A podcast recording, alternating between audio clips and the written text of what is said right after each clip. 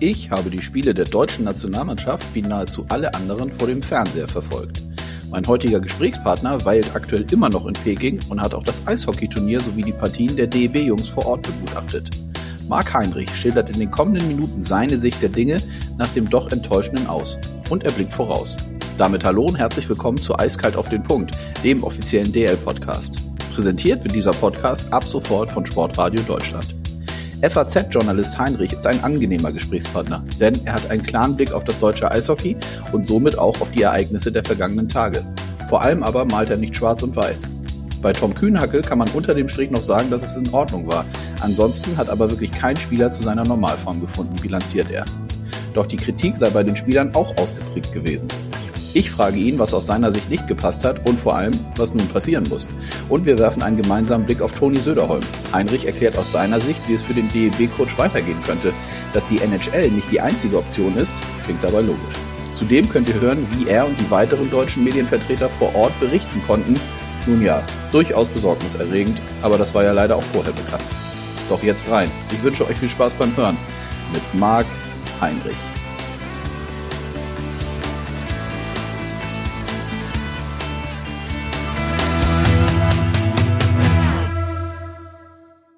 So, und dann auf in den Podcast. Das ist äh, vor allem hoffentlich ein Podcast, wo die Leitung hält. Damit steigen wir mal ein, denn es geht aus Salzburg, wo ich heute bin, äh, nach Peking. Und ich sage Hallo, Marc Heinrich. Hallo, schönen guten Abend, sage ich. Schönen guten Tag zu euch. Grüß dich, wie geht es dir? Ach ja, also das äh, ist schon ein Ereignis, was, ähm, was, was auch für uns Berichterstatter, für die Journalisten an die Kräfte geht, was zehrt. Die Kälte ist hier ein Thema, weite Strecken sind ein Thema, ähm, wenig Bewegungsfreiheit im wahrsten Sinne des Wortes. Ähm, dieses Leben in der Blase, dieser Aufenthalt in der, in der geschlossenen Loopblase hier fordert schon Anpassungsfähigkeit, aber ein Ende ist in Sicht, ein Ende der Veranstaltung ist in Sicht, die Rückkehr in die Heimat ist in Sicht und ähm, so, so, gehe ich die letzten Tage hier an. Ja, sehr gut. Du bist für die FAZ ähm, dort vor Ort bei den Olympischen Spielen. Wir wollen natürlich ja. über das Eishockey und den DEB und das äh, ja doch enttäuschende Turnier natürlich sprechen, aber lass uns noch mal ein bisschen, du hast jetzt schon ein bisschen was anklingen lassen. Du bist jetzt insgesamt all in dann drei Wochen da gewesen? Knapp, ja. Mhm. Also okay. wir sind ein paar Tage vorher hierher gereist. Ein Kollege von uns ist sogar noch einen Ticken länger da. Der Christoph Becker, der hat sich auch um die ganze Sportpolitik gekümmert, die hier in Peking ein großes Thema ist und den Olympischen Spielen vorgeschaltet waren die Sessionssitzungen des Internationalen Olympischen Komitees. Also Christoph ist unser Teamchef hier und der ist schon, ja, noch länger und der sehnt die Heimreise wahrscheinlich noch einen Ticken mehr als wir alle entgegen und ähm, ja, ich habe mich hier um Eishockey gekümmert. Ich kümmere mich auch noch weiterhin um Eishockey, auch wenn die Deutschen jetzt nicht mehr im Turnier sind. Und ich habe mich um Skispringen gekümmert. Mhm. Und ja, also es sind lange Tage durch die Zeitverschiebung. Ähm, wer schon mal in Asien war zum Urlauben oder zum Arbeiten oder warum auch immer, der weiß, dass man fünf, sechs, sieben, acht Stunden, je nachdem, wo man ist, voraus ist. Und ähm, die kriegt man quasi on top draufgeschlagen. Und dann wird es ja. etwas länger. Ja, genau. Deswegen, wir sprechen jetzt am Mittwochnachmittag unserer Zeit hier. Es ist jetzt mhm. 15 Uhr bei dir, es ist äh, am Abend. Du sitzt jetzt gerade, hattest du mir gesagt, das hört man dann vielleicht auch im Hintergrund hin und wieder, aber ist kein Problem. Du sitzt jetzt in, bist du im Hotel mit den anderen Journalisten oder wo bist du gerade? Genau, genau. Also wir sind in einem Hotel in dem, in dem Cluster in der Blase in Peking. Wir sind ungefähr 20, 25 Minuten vom Olympiapark entfernt, die wir nur von außen betrachten dürfen. Und hier in dem Hotel sind viele Deutsche, ein paar niederländische, sehr viele chinesische und ein paar nordamerikanische Journalisten. Also das komplette Hotel ist nur für Journalisten geblockt für die ganze Zeit. Mhm. Was man dazu sagen muss, die chinesischen Kollegen, die hier arbeiten, sind drei Wochen vor Olympia getestet worden und sind dann in die Blase hineingegangen und die bleiben auch noch drei Wochen länger hier drin. Also wenn wir dann das Land verlassen und nach Hause fliegen zu unseren Liebsten, zu unseren Familien, ähm, bleiben die noch drei Wochen länger hier und müssen so lange warten, in Quarantäne bleiben, bis sie wieder in das normale Leben zurückkehren dürfen. Ja, und jetzt ist es hier 22 Uhr. Im Hintergrund ähm, gibt es ein paar Kollegen der Deutschen Presseagentur, die den Feierabend zelebrieren. Das sei ihnen gegönnt. Und ähm, wenn es lauter wird, wenn es lauter wird, äh, bitte ich euch das, äh, bitte ich um Nachsicht. Aber ich habe kein Internet mehr auf dem Zimmer. Da sind die Chinesen ein bisschen strenger geworden. In den ersten Tagen konnten wir Internet noch nutzen auf dem Zimmer und auch solche Applikationen wie Teams, wie WhatsApp.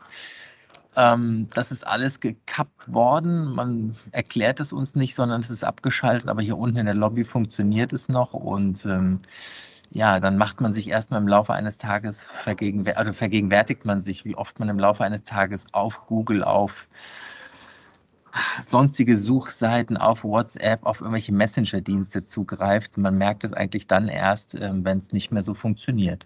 Mhm. Dann lass uns doch nochmal bei den Arbeitsbedingungen für euch Journalisten jetzt vor mhm. Ort mhm. ähm, mal bleiben. Was waren das? Äh, du hast ja sicherlich vorher ein paar Gedanken gemacht, wie das da äh, vor Ort ist war es letztlich so? Konntet ihr äh, alles so äh, euch angucken und dann dementsprechend auch darüber berichten, wie es, wie du es auch ansonsten von Olympischen Spielen oder von Endturnieren oder so kennst? Denn du es ja, sind ja jetzt nicht deine ja. ersten Wettkämpfe, wenn ich ja. richtig informiert bin. Das stimmt. Ähm, was hier überhaupt, also man, man kommt zu allen Ereignissen hin, zu denen man hinkommen möchte. Man wird es gibt nur Transportsysteme der Chinesen, denen man sich anschließen muss. Also man kann nicht eigenständig 250 Meter zu Fuß laufen, man kann nicht eigenständig ein Taxi nehmen, man kann nicht mit der U-Bahn fahren oder ähm, wie immer man zu einer Arena oder zu einem Stadion gehen möchte. Das geht nicht. Man muss sich auf die Transportbedingungen hier verlassen. Dann kommt man hin und man trifft dort auf sehr bemühte, sehr hilfsbereite und sehr engagierte junge Volunteers, denen man aber zum großen Teil anmerkt, dass sie noch nie in ihrem Leben eine solche Sportgroßveranstaltung erlebt, geschweige denn mitgestaltet haben. Das mhm. hat dann zur Folge, dass man in eine Mixzone geht mit wenigen Kollegen aus Deutschland und möchte jetzt ich sag mal, über das Eishockeyspiel Deutschland-China berichten. Und dann kommen die sehr eifrig auf einen zu und weisen einem Korridore zu, in denen man sich aufzuhalten hat. Und man darf nicht nach rechts und man darf nicht nach links. Und mit dem, mit dem freundlichen Hinweis, dass man das doch gerne mit dem Spieler X oder dem Spieler Y nochmal zwei Meter weiter in Ruhe besprechen möchte. Nee, das geht nicht, weil hier gibt es Playbooks, hier gibt es Handhabungen, die die ähm, äh, wirklich sowas von strikt umsetzen. Und was halt auch überhaupt nicht funktioniert, man kann außerhalb dieser Blase nicht mit einem Sportler in Kontakt treten, man kann nicht mit jemandem, einem Trainer, einem Betreuer, einem, einem Staffmitglied, es gibt kein deutsches Haus, es gibt kein tschechisches Haus, was in den vergangenen, bei den vergangenen Olympischen Spielen eine, eine, ganz tolle Location war für all die, die sich auch für Eishockey interessiert haben, weil dort immer Tschechien, brauche ich dir nicht zu sagen, da lief immer Eishockey. Mhm.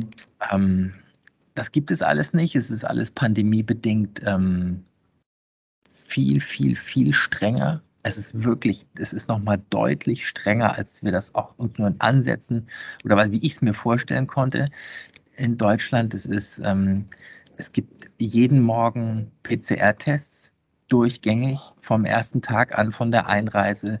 PCR-Tests in Deutschland, PCR-Tests hier am Flughafen. Jeden Morgen hier im Hotel gibt es eine Teststation und wenn du bis 20 Uhr am Abend nicht da warst, bekommst du einen freundlichen Anruf auf dein Handy. Du möchtest doch bitte noch bis 23 Uhr erscheinen und dich testen lassen, weil ansonsten bleibst du am nächsten Tag auf deinem Zimmer. Mhm. Okay, also in der Tat ja schon anders, als man es, so wie du auch sagst, kennt und was ja letztlich auch eure Arbeit in der Zusammenarbeit dann mit den einzelnen äh, Teams oder Mannschaften mhm. und Athleten ja auch ausmacht. Wie habt ihr das jetzt vor Ort gemacht? Dann gar nicht wirklich oder gab es zwischendurch dann nur per Telefon mal Austausch oder beschränkte sich das dann wirklich, wenn wir jetzt nee, beim DEB und den Eishockey-Jungs bleiben, wirklich auf die Mixed Zone nach den Spielen? Genau. Und auf, den, auf die Trainingsbesuche. Also Trainingsbesuche waren immer möglich. Man hat ähm, spätestens am Tag vorher das aktualisierte Programm des nächsten Tages bekommen, weil die Nationen untereinander auch immer ähm, Eiszeiten getauscht und geschoben haben.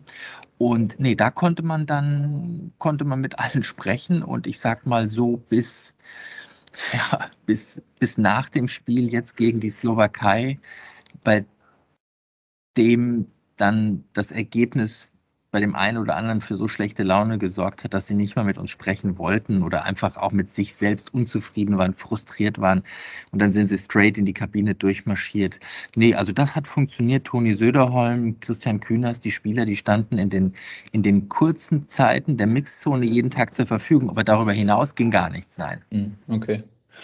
Gut, dann lass uns mal einsteigen in die, in die Eishockey-Thematik rund, um den, rund um den DEB. Ich hatte Anfang dieser Woche hinführend auf das äh, mhm. Do-or-Die-Spiel, wie man so schön sagt, auch mit Rick Goldmann einen kurzen Podcast gemacht, wo wir beide eigentlich ja. ganz, ja, durchaus positiv waren oder gesagt haben, komm, das hat doch vielleicht die ein oder andere Parallele zu 2018. Nun ist es nicht so gekommen. Ähm, eine sehr, sehr deutliche Niederlage, 0 zu 4, bedeutet äh, eben kein Viertelfinale, vorzeitiges Aus. Du hast jetzt ja. alles vor Ort mitbekommen. Schilder doch mal bitte deine Eindrücke, vielleicht auch gerade ausgehend so von dem ersten Spiel gegen Kanada, wo es ja auch schon vielleicht die ein oder andere Schlüsselszene dann hinführend aufs ganze Turnier total. gerade am Anfang gab, oder? Ja, total. Ähm, also die Deutschen haben hier nicht in einer Sekunde die Erwartungen erfüllt, die sie selbst an sich hatten. Mhm. Ähm, sie sind hart mit sich ins Gericht gegangen. Es war nicht einer dabei, der nach irgendwelchen Ausreden ges gesucht hat. Es gab immer mal den Hinweis auf die kleine Eisfläche, ja, aber alle haben sehr, sehr klar benannt, dass sie nicht das abgerufen haben, was sie zu leisten imstande sind und was sie sich auch selbst vorgenommen haben. Das war Punkt eins. Du hast es eben angesprochen. Ähm, vor zehn Tagen hat es hier ein Testmatch gegeben unter wirklich freundschaftlichen Bedingungen gegen die Slowaken. Das haben die Deutschen mit angezogener Handbremse ganz easy going mit 5 zu 3 gewonnen.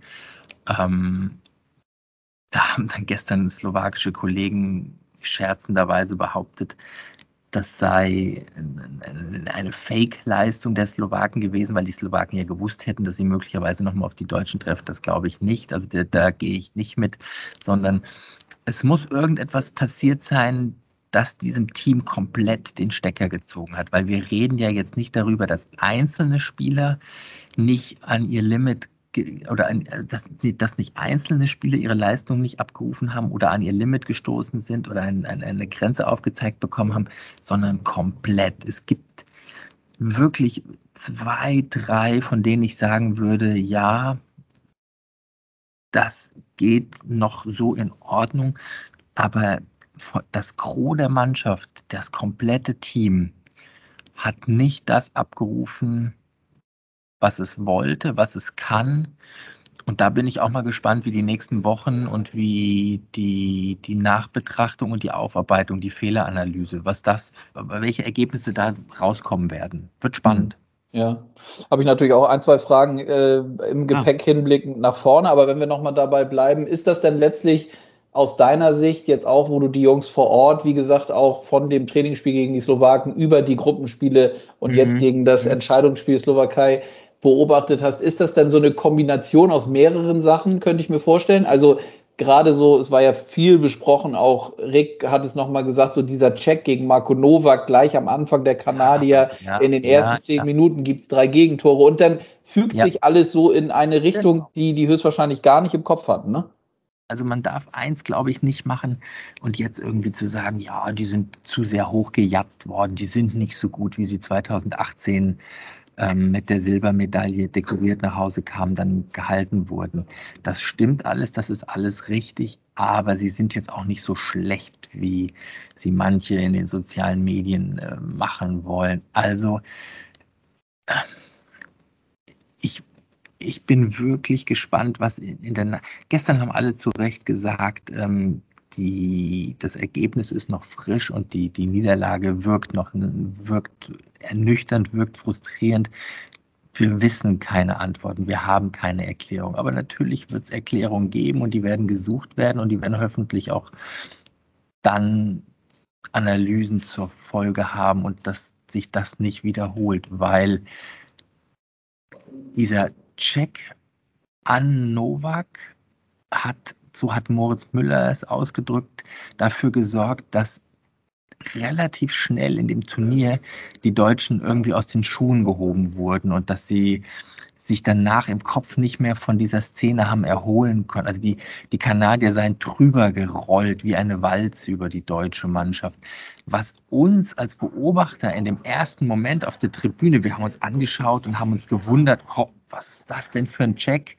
Dass die Mannschaft so still war, dass die Kabine, äh, dass die, dass die Bank so so teilnahmslos diese Aktion ähm, so wenig emotional begleitet hat. Also äh, man, hätte ja irgendwie erwarten können, dass, dass, dass man erbost reagiert, dass man eine Reaktion zeigt, dass man protestiert, dass man also irgendwie emotional darauf reagiert. Und das hat überhaupt nicht stattgefunden.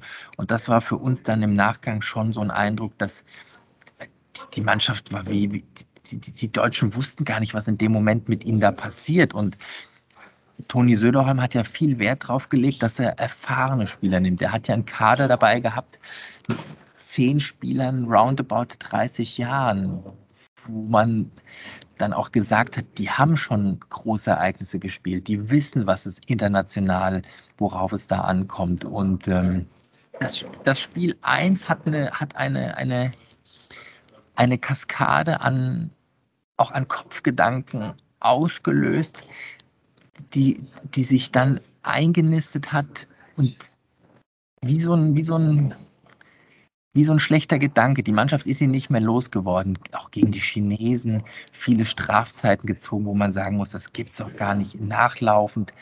Wie, wie, kann man denn gegen, gegen, bei aller Liebe, also das sind ja, das ist ja kein Gegner, der, den man, vor dem man hätte sich bis vor zehn Tagen irgendwie fürchten müssen.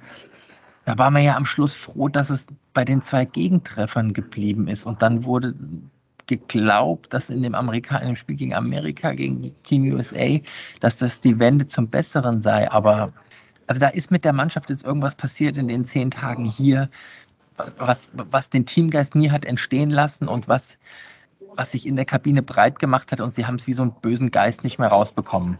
Mhm. Und welche Rolle nimmt Toni Söderholm da ein aus deiner Sicht? Den hast du jetzt auch vor Ort natürlich die ganzen Tage wahrgenommen. Mhm. Ähm, der hat ja durchaus, wie ich finde, jetzt aus der Ferne auch versucht, durchaus nochmal Impulse zu setzen, hat umgestellt. Äh, Niederberger stand der nicht im Tor, aus den Birken war im Tor, hat die Reihen geändert. Also das kann man ihm ja jetzt nicht vorwerfen, dass er da äh, nicht versucht hat, an Schrauben zu drehen. Hat er ansonsten so auf dich gewirkt wie eh und je in sich ruhend? bis gestern, bis zu dem Spiel, also das Slowakei-Spiel hat ihn auch frustriert. Er war hm. danach, er war leer, er war, er hat sonst eine sehr tiefgründige Analyse, er hat, ähm, er hat richtig viel, viel, ähm, viel Knowledge in seinen, in seinen Statements drin. Er kann Dinge gut erklären. Es ist nicht seine Muttersprache, aber er, er kann sich perfekt auf Deutsch ausdrücken. Und gestern stand er einfach so und, und hat auch bei der Frage zu seiner Zukunft, wie es mit ihm jetzt weitergeht, einfach gesagt, ich weiß es nicht. Das nehme ich ihm ab. Das war, also, er hat aber vorher auch gesagt im Interview mit uns, er macht das nicht davon abhängig, wie es hier in Peking ausgeht. Also weder er noch der Verband würden es davon abhängig machen, wie es hier in Peking ausgeht, weil beide Seiten wüssten, um was es geht und was, was die Verhandlungspunkte seien. Und gestern sagte er dann nur, nein, ich, ich weiß es nicht. Ähm, er, er hat mit seinem Plan, hat er die Mannschaft nicht so erreicht, wie er in all den, in den Maßnahmen zuvor den Ton getroffen hat. Also es ist ja jetzt nicht so, dass ähm, Pyeongchang gestern gewesen wäre und heute sind sie nach Peking gekommen. Nein, sind, da sind ja vier Jahre lagen ja dazwischen. Marco Sturm ist dann in die NHL gegangen und dann kam ein Toni Söderholm aus Riesersee, von dem die meisten gar nicht so genau wussten, Drittligatrainer, mh, okay. Und er hat ja relativ schnell die Mannschaft, hat ihr Mut vermittelt und hat aber auch gesagt, spielt mutiger. Ihr könnt es und traut es euch zu.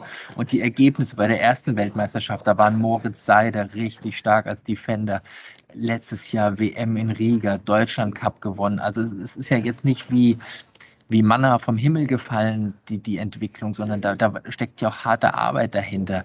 Und ich glaube, er war auch, er war enttäuscht von den Spielern, aber er war auch enttäuscht von sich, dass, weil er ja, wie du es auch eben andeutest, akribisch, gewissenhaft, fast pedantisch sich mit dem Spiel, mit dem Sport beschäftigt, sodass er, ich glaube, er sucht auch noch nach, nach Antworten auf die Fragen, die dann von außen auf ihn einprasselten, die er selbst gar nicht so genau wusste. Mhm. Dazu natürlich nochmal nachgefragt. Ähm, wie siehst du das persönlich? Ich weiß, es ist schwierig und ist auch ein bisschen spekulativ, aber du hast da sicherlich eine Meinung zu. Man hört da vielleicht auch das eine oder andere. Ähm, ich kann verstehen, ich glaube, es können alle verstehen, dass er sagt, ich mache meine berufliche Zukunft jetzt nicht von einem Olympiaturnier abhängig. Das ist ja völlig in Ordnung und wie gesagt nachvollziehbar. Trotzdem steht ja irgendwie im Raum, macht das beim DEB weiter, ja oder nein? Wie blickst du da drauf? Ich schätze ihn als unglaublich ehrgeizigen Spieler, hätte ich fast gesagt, Trainer ein, der sich schon auch bereit fühlt für den nächsten Schritt. Mhm. Ich könnte mir vorstellen, dass er auch weiß, welche Möglichkeiten er beim DEB hat, welche Möglichkeiten er in Deutschland hat und dass die mutmaßlich, das hat man jetzt an den Ergebnissen hier in Peking auch gesehen, dass die Bäume nicht in den Himmel wachsen. Dass das für jemanden wie ihn mit seinem großen Ehrgeiz, dass er gerne weiterkommen würde. Aber wenn man sich vor Augen führt, dass in Marco Sturm mit weit über 1000 Spielen in der NHL nach diesem doch sensationell anmutenden Erfolg in Korea Assistenztrainer bei den LA Kings geworden ist und das ja wirklich, das ist ja jetzt kein kein, kein Easy-Going-Job, sondern da hat man ja richtig viel Arbeit mit, mhm. mit Videoschneiden und der ganzen Analyse etc. Und das ist ja heute noch. Ich kann mir schwer vorstellen, dass es in Nordamerika äh, den einen oder anderen Clubbesitzer, den einen oder anderen Teammanager gibt, der sagt, okay, Toni Söderholm, that's my guy, den will ich jetzt unbedingt haben. Also mit anderen Worten, ich könnte mir vorstellen, dass er ja in der täglichen Arbeit mit Spielern einen großen Reiz äh, für sich sieht und dass er nochmal über einen Club in Europa, KHL, wenn er sich das familiär zumuten will, muss man sagen, zutrauen, vielleicht Skandinavien. Ich, ich, ich weiß es nicht, wie es beim DEB weitergeht, aber ich stelle es mir so vor, oder ich könnte es mir es würde mich nicht überraschen, wenn die, wenn die Beziehung zwischen Toni Söderholm und dem DEB in der jetzigen Form ein Ende findet. Gedankenspiel, Klammer auf, nicht für ausgeschlossen hielte ich eine Möglichkeit, dass wenn er bei den Adler Mannheim zum Beispiel landen würde, jetzt nur mal einen Club zu nennen, könnten mhm. auch, es könnte auch der EHC Red Bull München sein, da hat er ja auch gute Verbindungen hin. Aber bleiben wir mal bei den Adler Mannheim da ist ja der Name auch schon mal gefallen in den letzten Tagen und Wochen, dass es dann eine Möglichkeit geben könnte. Daniel Hopp hat bei den Adlern das Heft des Handels in der Hand und ist gleichzeitig beim DEB und in der DEL, stellt er die Stellschrauben mit, dass man dann vielleicht eine Lösung findet für ein Jahr, für zwei Jahre übergangsweise, dass man noch sagt, er begleitet die Nationalmannschaft bei einzelnen Maßnahmen. Ähm, Toni Söderholm ist clever. Toni Söderholm ist bei den Spielern hochgeschätzt. Die Frage wird auch sein, wie geht es beim Verband weiter? Was, wie ist die Position Reindels? Wie wird die, wird die künftig, wie, wer wird im Präsidium der, der starke Mann sein?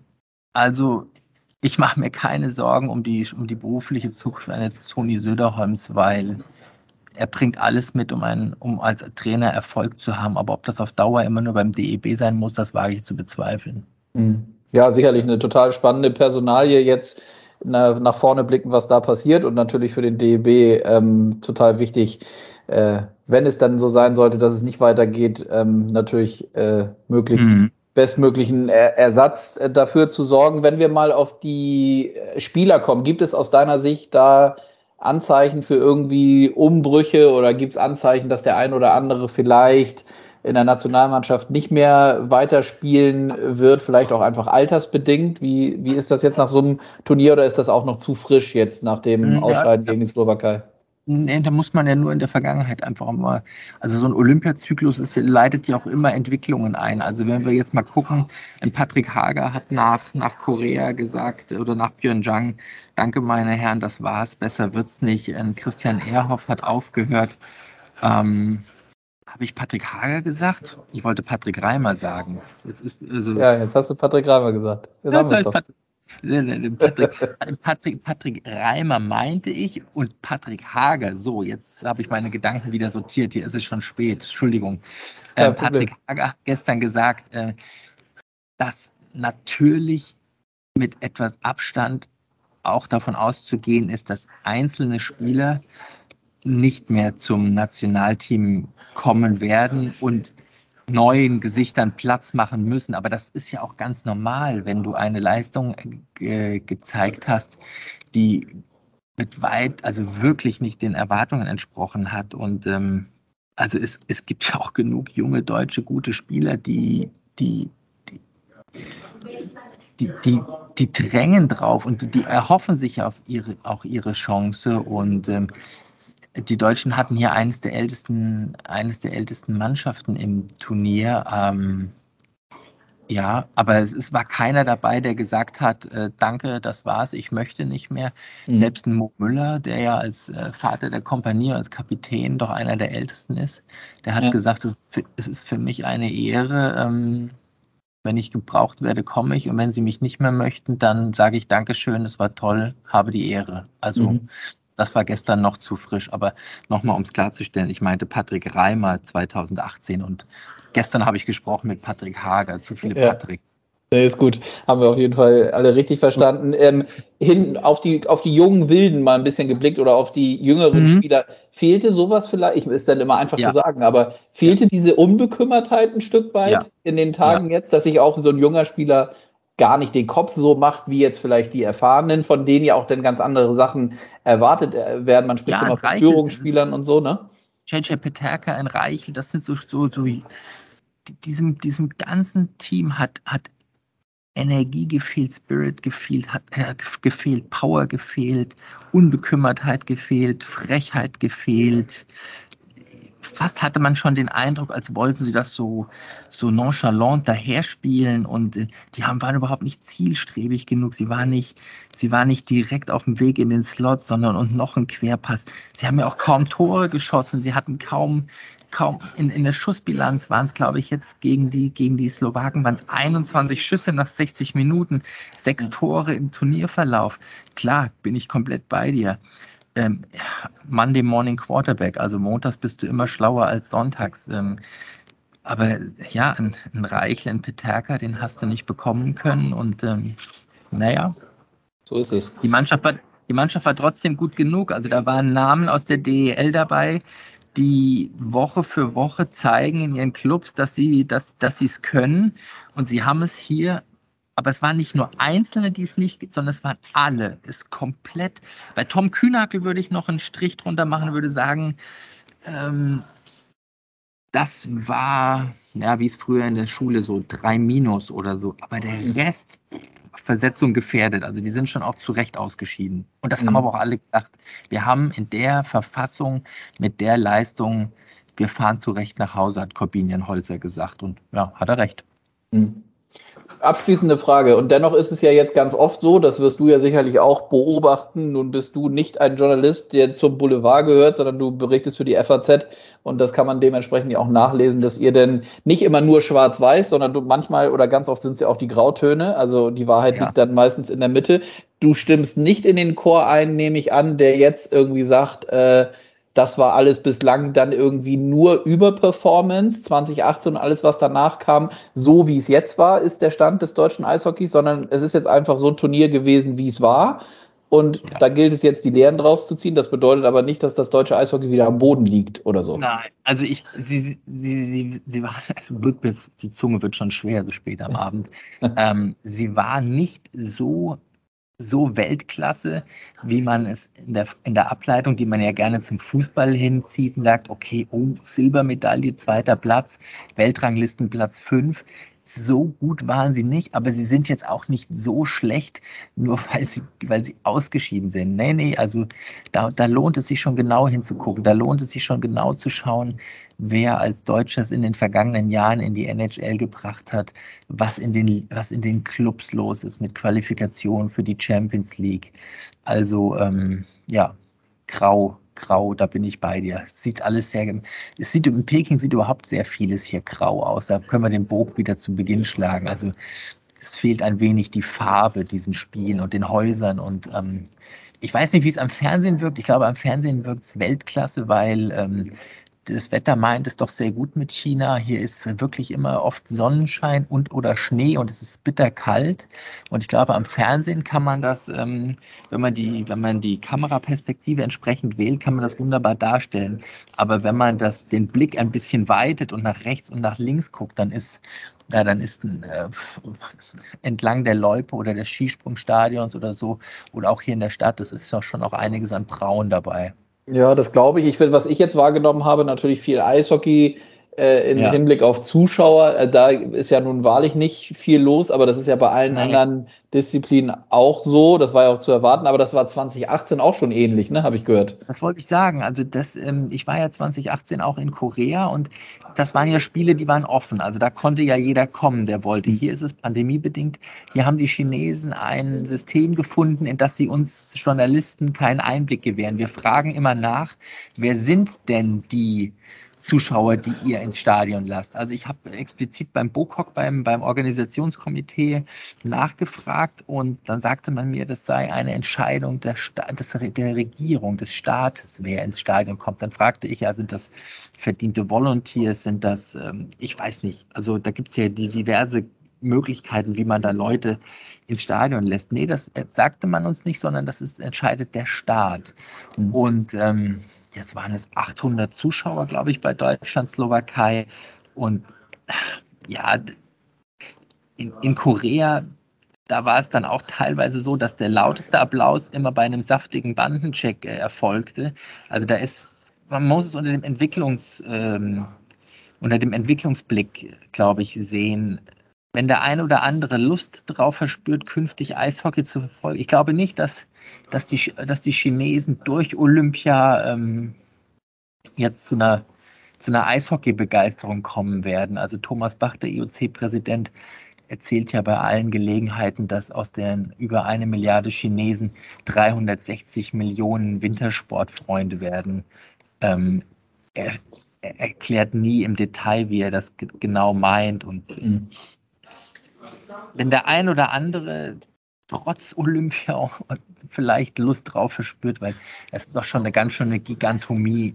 Das muss man, das muss man dazu sagen. Also als Einwohner dieser Stadt ähm, merkt man an vielen Ecken und Enden, dass Olympia ganz weit weg ist und dann drängt es sich so brachial mit dieser Olympic Lane, auf der dann die Olympiafahrzeuge vorfahren dürfen. Überall steht Polizei und also am Fernsehen wirkt wirkt es bestimmt prickelnd, packend, spannend und so der genaue Blick. Und deswegen sind wir aber auch vor Ort, um einfach, dass das Bild ist immer noch ein bisschen mehr, als man nur durch die Kameraperspektive erkennt. Ja, das glaube ich. Sag mal, wie lange bleibst du jetzt noch da abschließend, Marc? Wie lange hast du? Sonntag, Sonntag, Sonntag. Sonntag geht's zurück. So, und dann wirklich abschließende Frage. Ähm, das nächste Mal sprechen wir dann wieder ausführlicher über die DL. Wir legen dann ja bei uns auch ja. wieder jetzt los nach der, nach der Olympiapause. Ähm, erwartest mhm. du dann mhm. noch besondere Überraschungen, auch schon ein bisschen hinblickend auf jetzt weiteren Verlauf der Hauptrunde Playoffs? Oder ist das für dich so, dass da die Großen unterwegs sein werden, wie auch schon in den letzten Jahren? Bin gespannt, wie sich die ab, also wenn ich das richtig aus der Entfernung jetzt beobachte, nehmen wir die, die Corona-Zahlen in Deutschland doch nach und nach ab und mhm. ich bin vor allem gespannt, ob es noch irgendwie mal gelingen wird, ähm, Emotionen in die Stadien zurückzubekommen, ähm, Lebendigkeit, Zuschauertribünen besetzt zu haben und wenn es nur in, in gewissen Sektoren sein wird, 25 Prozent, 50 Prozent, wie auch immer. Ich glaube, das kann dem in dem Spiel noch einen, einen anderen Ausgang geben. Aber ich, also an den, an den Spitzenplatzierungen, ich glaube, da wird sich wenig ändern. Es sei denn, Corona fährt nochmal irgendwie so richtig rein, so wie es bei den Adlern war mit den, glaube ich, 14, 14 Infizierten.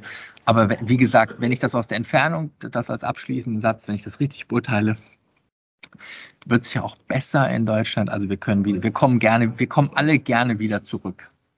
Sehr gut. Dann mach das. Er kommt vor allem gesund und heil zurück. Alles klar. Ich danke dir für den, für den sehr, wie ich fand, sehr interessanten Einblick in die Tage da jetzt, auch gerade hinblickend Gerne. auf den DEB. Also, bleib gesund, ja? Bis bald. Tschüss. ciao, ciao. ciao, ciao. Das war die aktuelle Folge von Eiskalt auf den Punkt. In der nächsten Woche sind wir wieder da, dann richtet sich der Fokus natürlich wieder stärker auf die Liga. Es geht nach der Olympiapause in den Stadien wieder aufs Eis. Und in Sachen Zuschauern hört man ja auch gute Signale aus der Politik. Wie schön, wenn ihr wieder regelmäßig und vor allem mit vielen weiteren Eishockey-Fans ins Stadion gehen könnt. Also, wir hören uns nächste Woche. Bis dahin macht's gut und bleibt gesund. Euer Konstantin.